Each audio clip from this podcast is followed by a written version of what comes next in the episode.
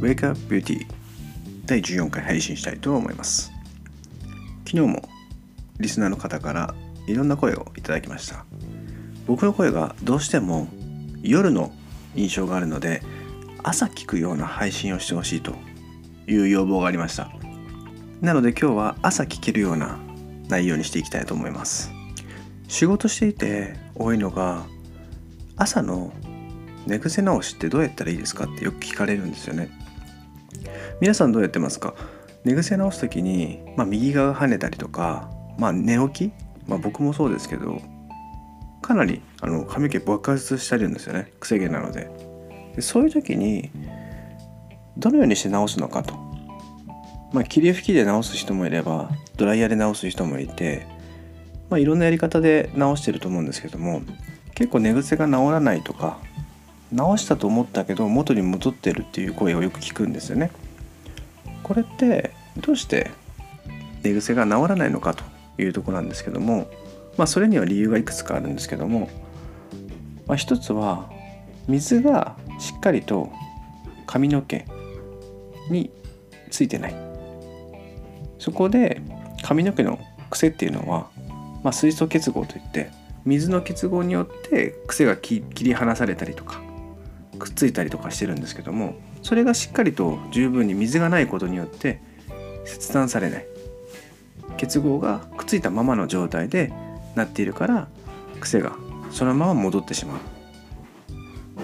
が一つあります。あともう一つは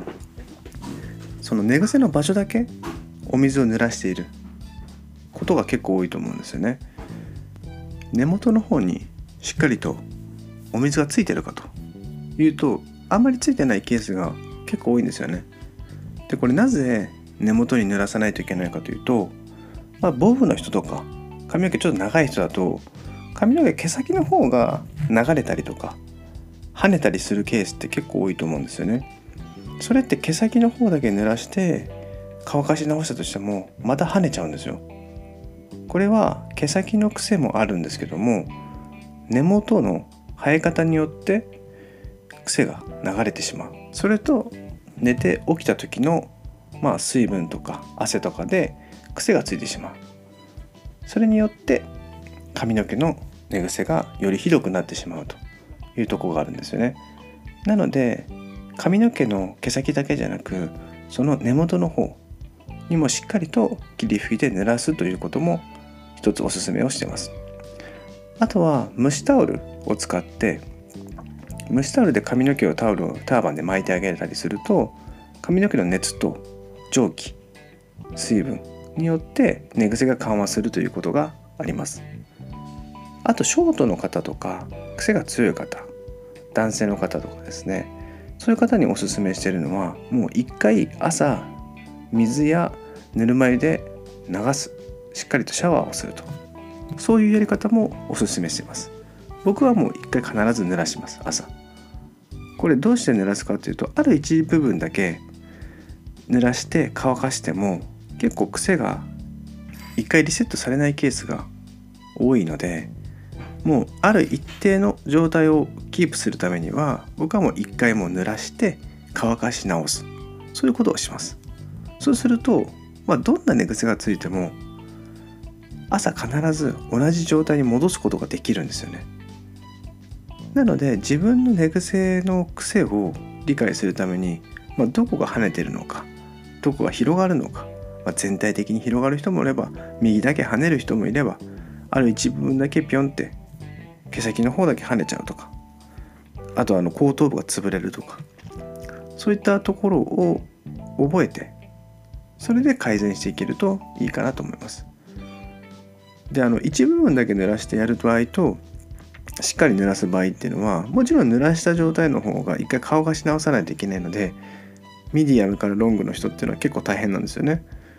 だけど髪の毛がそんな長くない方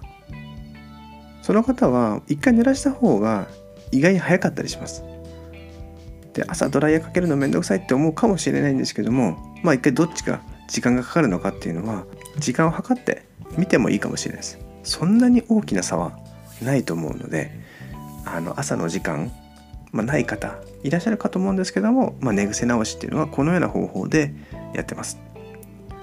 でこの寝癖直しがうまくいくとどういう気持ちになれるかというと髪の毛とかメイクっていうのは朝一番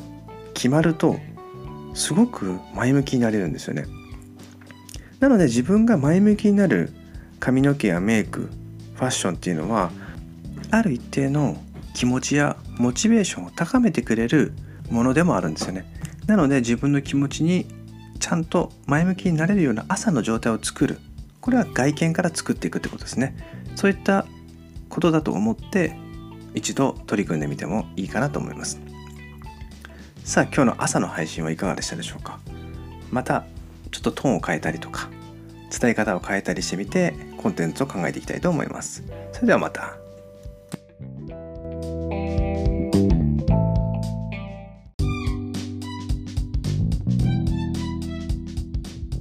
Wake Up Beauty 第15回配信したいと思います。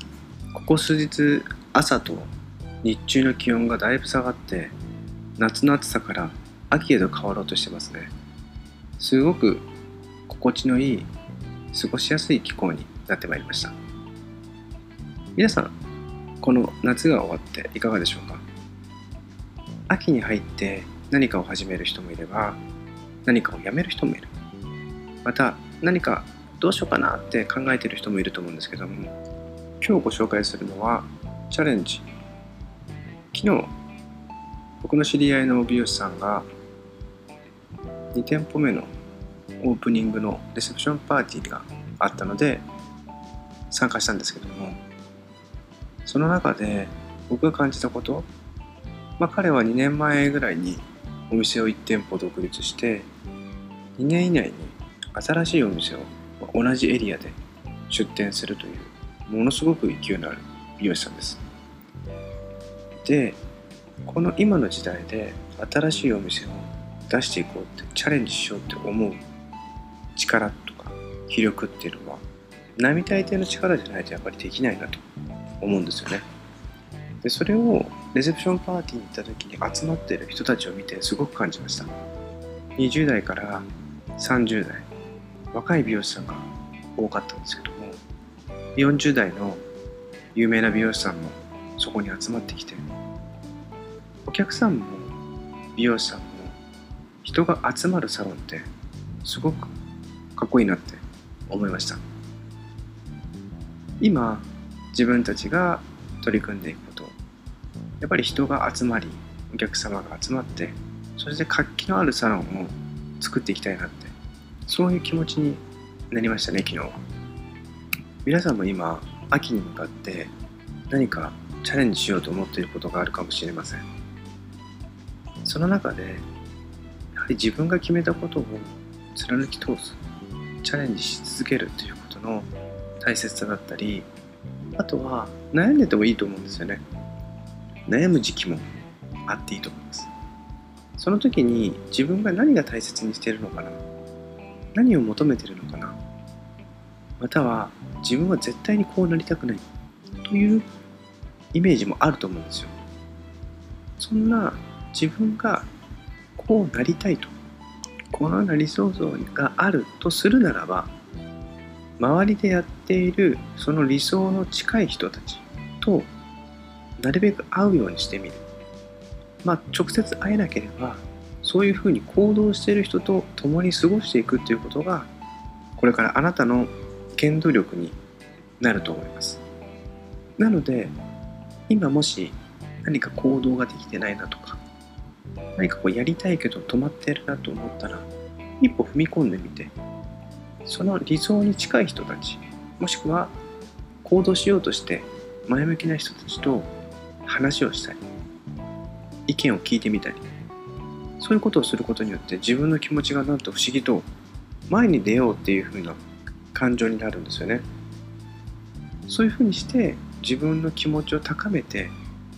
止まっている自分から一歩踏み出そう。そんな気がしてき僕が昨日感じたことは新しい何かにチャレンジする。そんな人たちと触れ合うことによって自分もチャレンジしたい。もっと良くしたいっていう気持ちがさらに湧いてきました。